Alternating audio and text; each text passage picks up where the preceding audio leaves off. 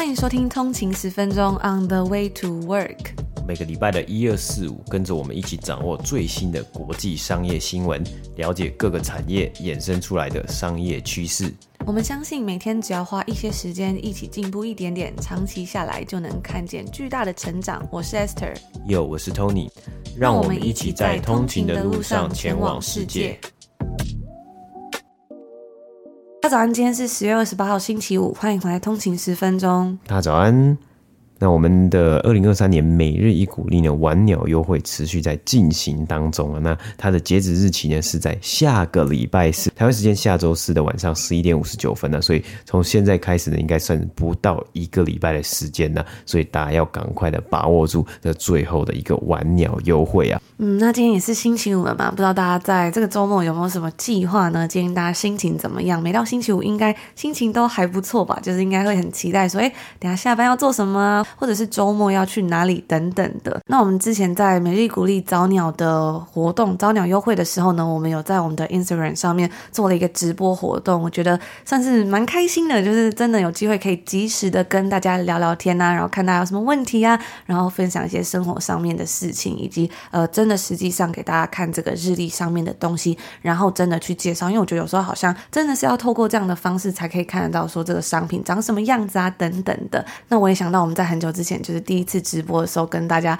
聊聊天的那种感觉。那时候我们还去买了 Tim Hortons，然后就是台湾时间是晚上嘛，就看到通讯组说：“哎，在吃咸酥鸡啊，等等的。”然后我们在吃早餐，也是一个很不一样的感觉。所以呢，我们也有考虑说，嗯，在可能下个礼拜就是晚鸟结束之前呢，再跟大家做一个直播，然后顺便也可以跟大家分享一下我们的生活，然后看大家有没有什么想要跟我们聊聊天呐、然后日然后日历的问题呢，也都可以在上面发问。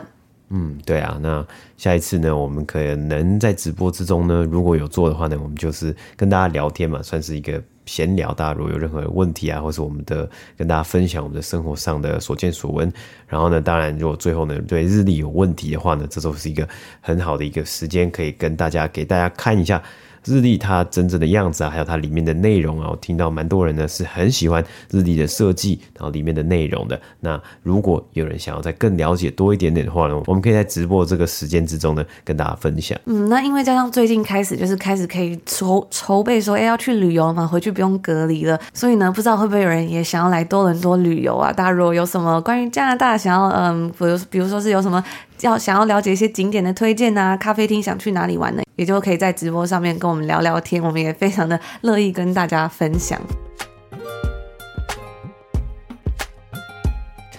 今天呢，首先要来跟大家分享快递公司 UPS 在本周二缴出了一个不错的财报成绩，跟它的竞争对手呢，也就是 FedEx 这间公司，他们先前所公布的财报表现开始出现了一些差距。那在说到这个财报之前呢，分享一个小故事，就是我那天呢，就是出门散步的时候才发现，刚好看到有一台 FedEx 送货的呃货车，然后才发现呢，原来啊，它这个 E 跟 X 中间就是它的这个字的标志呢，其实是。一个箭头，哎。不知道大家有没有发现过，就是很像他们讲的这个使命必达的 slogan 的这种感觉。是那天突然很意外发现，还是大家可能哎本来就都知道了？我只是觉得还蛮有趣的。那 FedEx 他们在九月公布财报的时候呢，就有提到说，对于经济前景是没有这么乐观的，并且出现了持续衰退的现象。这两间公司相比之下，因为他们都是提供快递服务嘛，所以本来呢应该要交出那种比较一致性的财报表现，因为他们是在同一个产业嘛。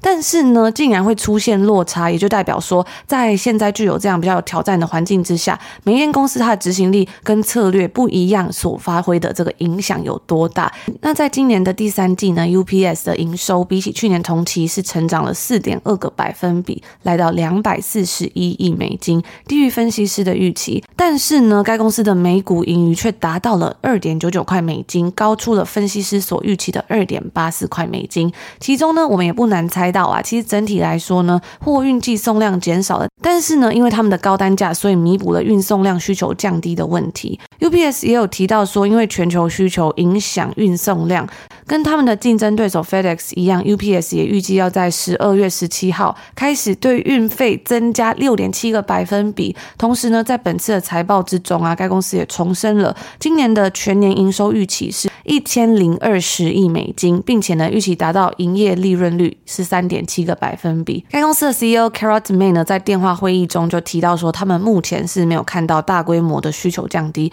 而相对的呢，稳定的需求减少，应该是可以让该公司他们有空间能够去调整他们整体的方向，然后保持财务的表现。相对来说呢，FedEx 在先前公布财报的时候啊，表示整体状况因为全球经济趋缓而快速下降。重点是呢，FedEx 没有预估到这件事情会这么快速发生，也因此啊，在当时呢，单一个交易日 FedEx 的股价就大跌了二十个百分比，并且快速的宣布说公司要来裁减支出，例如像是减少空运的航班啊，并且关闭部分办公室的据点等等的。但是呢，反观 UPS 在星期二公布财报之后，股价还有一度上涨超过三个百分比，周二收盘的时候呢，是微幅上涨了零点四个百分比。那这两间公司呢，如果以今年到目前为止的股价表现来看啊，FedEx 到现在是下跌了将近四十个百分比，而 UPS PS 呢则只有一半，它是下跌了二十个百分比而已。所以双方已经开始出现了一些差距。那对于 UPS 来说呢，他们能够对经济状况快速的做出反应，是取得先机的第一步。CEO Carol Tomé 就提到啊，虽然在第三季，特别是美国以外的市场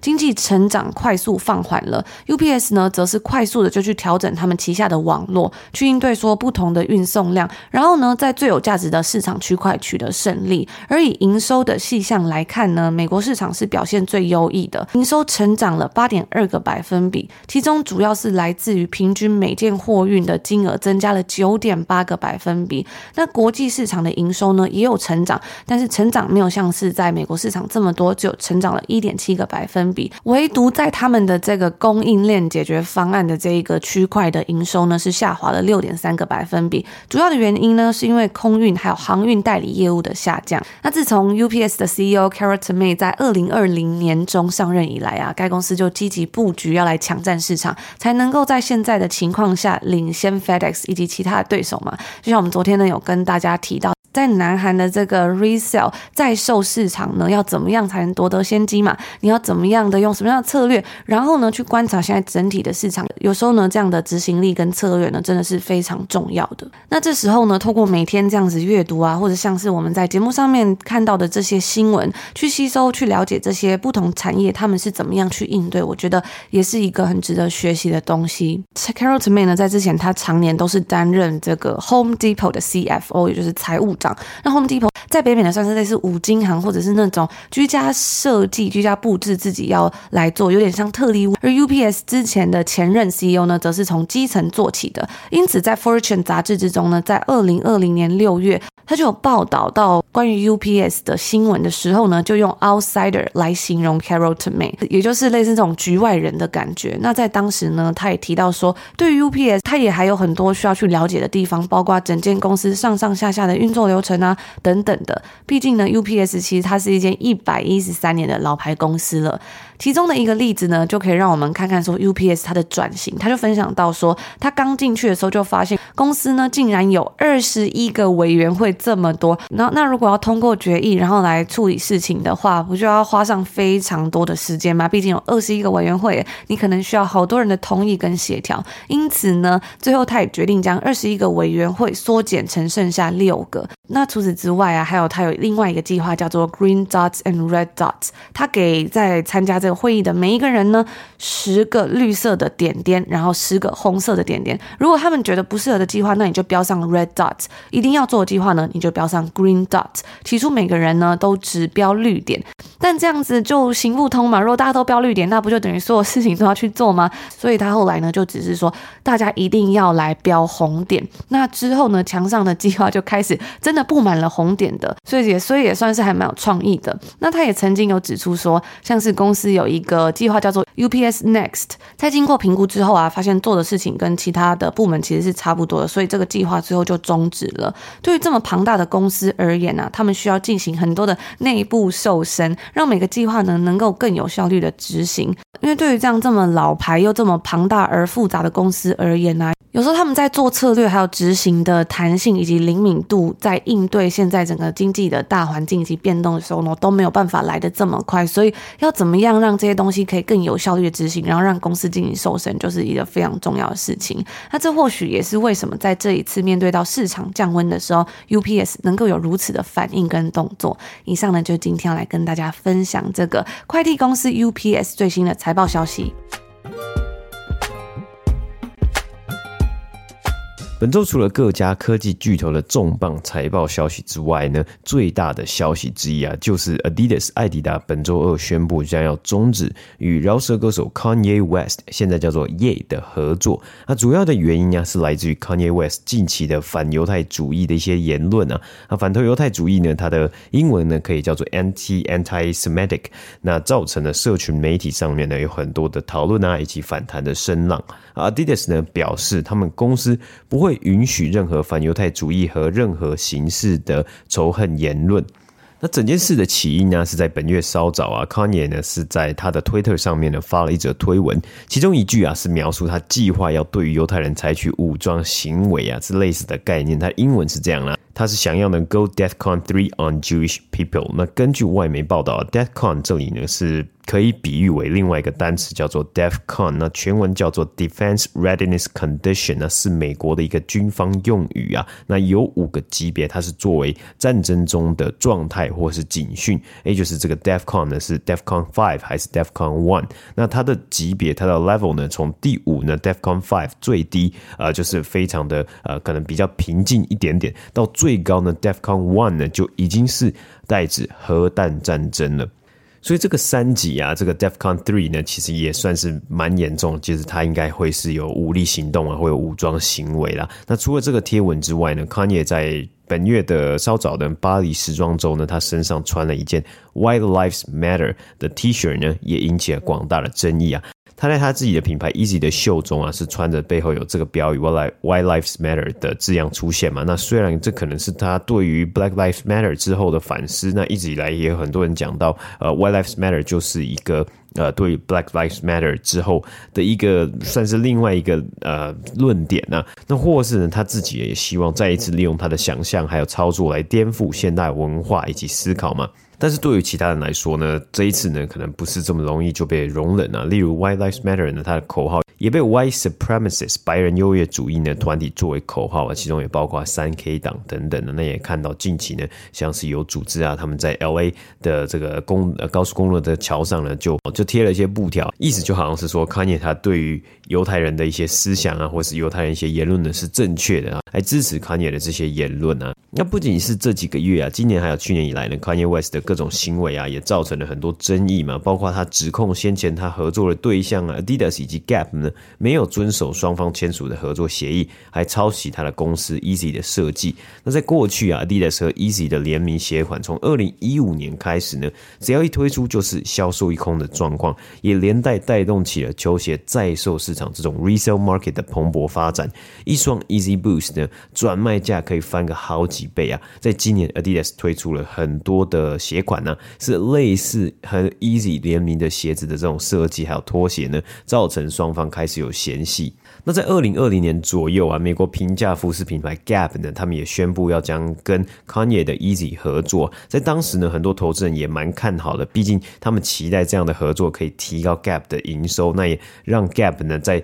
呃，这么多年来的转型之路之中呢，看到好像看到了一个曙光，或看到一个很不错的方向，股价呢当时也是随之上涨啊。不过 Gap 也在上个月决定终止与 Kanye West 的数年合约，那这场争议呢也烧到了体坛，两位美国职业球星啊，美式足球明星 Aaron Donald 以及 NBA 波士顿塞尔迪克队的球星 Jalen Brown 呢，都发出声明要离开 Kanye 今年初所创办的体育行销经纪公司。Donda Sports。而在过去这十年以来啊，Kanye West 也时常发表具有争议性的言论和意见呢。然而，他的品牌仍然可以持续的与世界大牌，包括 LV、Balenciaga、Nike、Adidas 和 Gap 合作。那为的是什么呢？或许一切呢，就是商业以及金钱呢。一方面呢，是因为他在音乐还有技术上面的天分呢，带动了许多忠实的歌迷以及粉丝。当然，不可否认呢，他也推出了许多创新的商品以及设计，颠覆了很多人对于时尚、对于音乐、对于潮流、对商品、对商业的想法。那像是他自己的公司 Easy 的服装呢，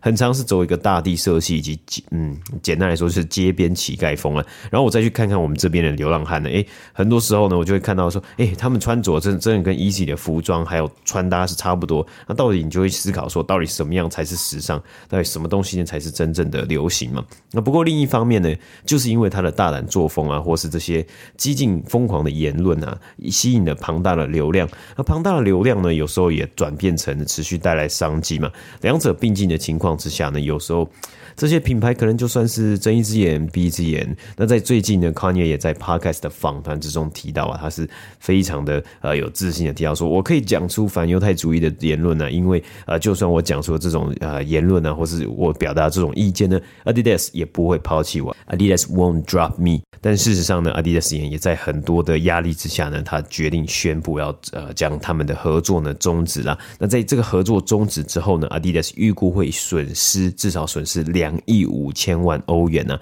那自从双方在二零一五年开始合作呢，Kanye 的 Easy 啊，就为 Adidas 带来庞大的流量以及商机啊。根据 UBS 的分析师预估啊，Easy 跟 Easy 相关的合作产品就可能占了 Adidas 营收的八个百分比啊。那这几年的合作下来呢，也带给 Kanye 庞大的财富啊。根据华尔街日报的报道，双方的合作让 Kanye 至少在销售额可以在销售额上面呢抽成十五趴。那不过 Adidas 呢，则是拥有最终的产品和设计啊，但现在如果结束之后呢，应该在未来也不会再推出新的 Easy 的产品啊，可能就会把这些的设计呢。就像先前一样呢，呃，把它算是挪用到 Adidas 自己品牌的呃商品上面了，但是少了这样子的流量啊，在目前跟 Nike 或是其他运动品牌竞争之中呢，我相信 Adidas 应该也算是处于一个比较劣势的一个状态啊。那我们也看到其他包括 Lululemon 啊、Puma、New Balance 啊，这几年呢，这两三年也是来势汹汹啊，所以 Adidas 呢，能不能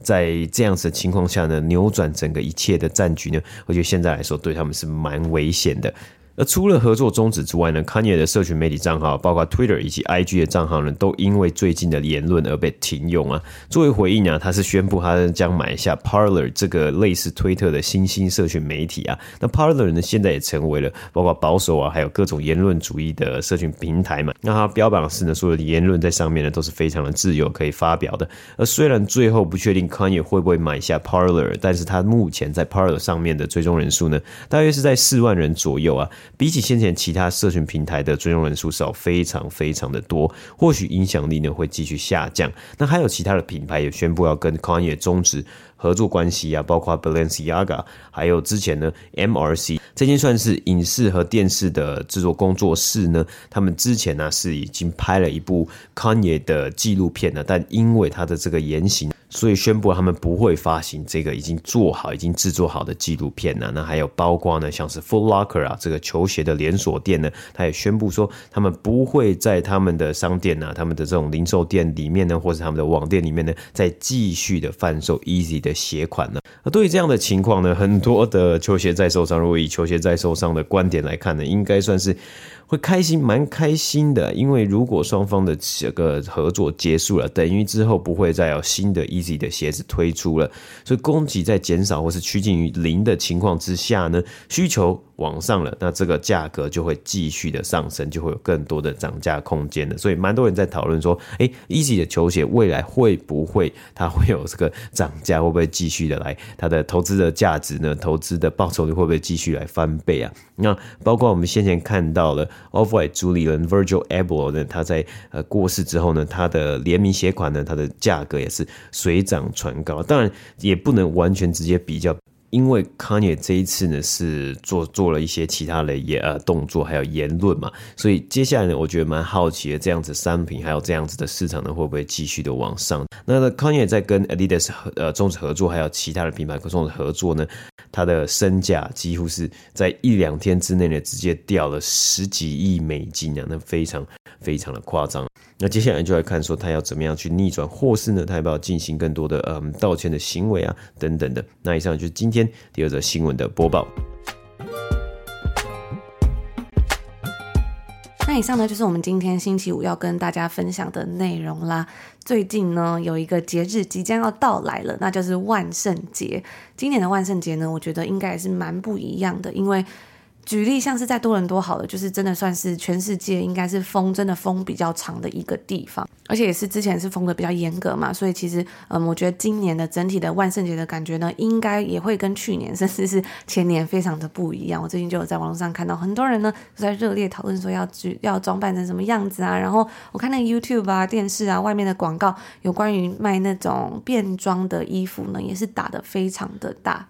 对啊，我们在上个礼拜五的集数之中呢，我们有跟大家分享一个专门一年呢只卖不到三个月的一个呃卖万圣节周边商品还有变装服饰的 Pop Up Store 限定店 Spirit Halloween 啊。那我看到啊这几天呢、就是陆陆续续，因为快要接近十月三十一号了嘛，那很多 Halloween Party 可能是明天礼拜六或是礼拜天嘛，那大家呢就疯狂的去赶去这些店，或者在网络上呢开始在讨论要穿什么东西嘛。那不知道如果有要去可能参加变装派对的通勤组呢，你们今年想要打扮成什么呃什么角色，或是打扮成什么样的东西？那我看了网络上有很多的热搜的一些讨论啊，今年呢，包括第一名呢就是 Stranger Things，因为今年有推出 Netflix 有推出第四季嘛，怪奇物语的第四季在七月还有在五月的时候推出的。那另外呢还有很多的讨论的是包括 Top Gun，就是阿汤哥的捍卫战士呢，在今年也是一个很热门的一个变装主题。哎、欸，我真的必须说，就我一个朋友，他们公司的主题真的是 Top Gun，那大家就想说，哎、欸，那要怎么打扮？因为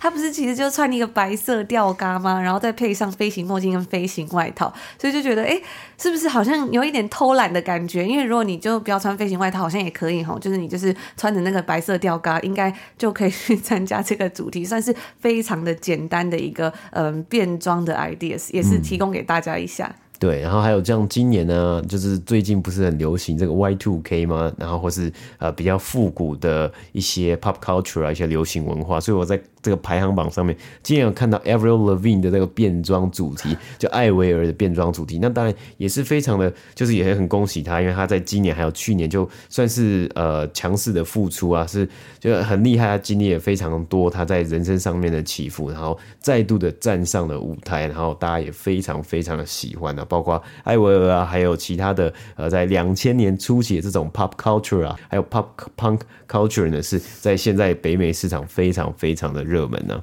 嗯，那我觉得真的是蛮不可思议的，因为我觉得前几年就是在疫情这两年呢。印象中啊，Airbnb 那时候好像在万圣节还是什么节日的时候，还有明文禁止说大家不可以办过夜的派对，里面不可以超过多少人这样子。那现在终于呢，又就是可以开始举办 Halloween Party 了。不知道大家今年呢有什么想要就是装扮的一呃装扮的这个想法呢？也都欢迎可以跟我们分享哦。那以上就是今天星期五我们要跟大家聊聊的内容啦。如果大家喜欢我们的节目的话，也欢迎可以追踪我们的 IG 账号 on 的一个底线 Way to Work，我们会在上面分享更多的一些资讯啊，还有消息等等的。也欢迎可以在 Apple Podcast 上面给我们一个五星评论。然后最后最后要提醒一件重要的事情，就是呢，在十月底之前，Apple Podcast 我们的订阅节目呢有一个月的免费试听哦，已经倒数剩下没几天了。之后呢就会回归变成呃原本的两个礼拜试听。所以如果你现在开启免费试听的话呢，就是等于说现赚五百九十块，就不要再犹豫，赶快开启免费试听了吧。那我们就在这边祝福大家今天还有这个周末有一个愉快的开始，然后美好的周末，我们就下周见喽。下周见，拜拜。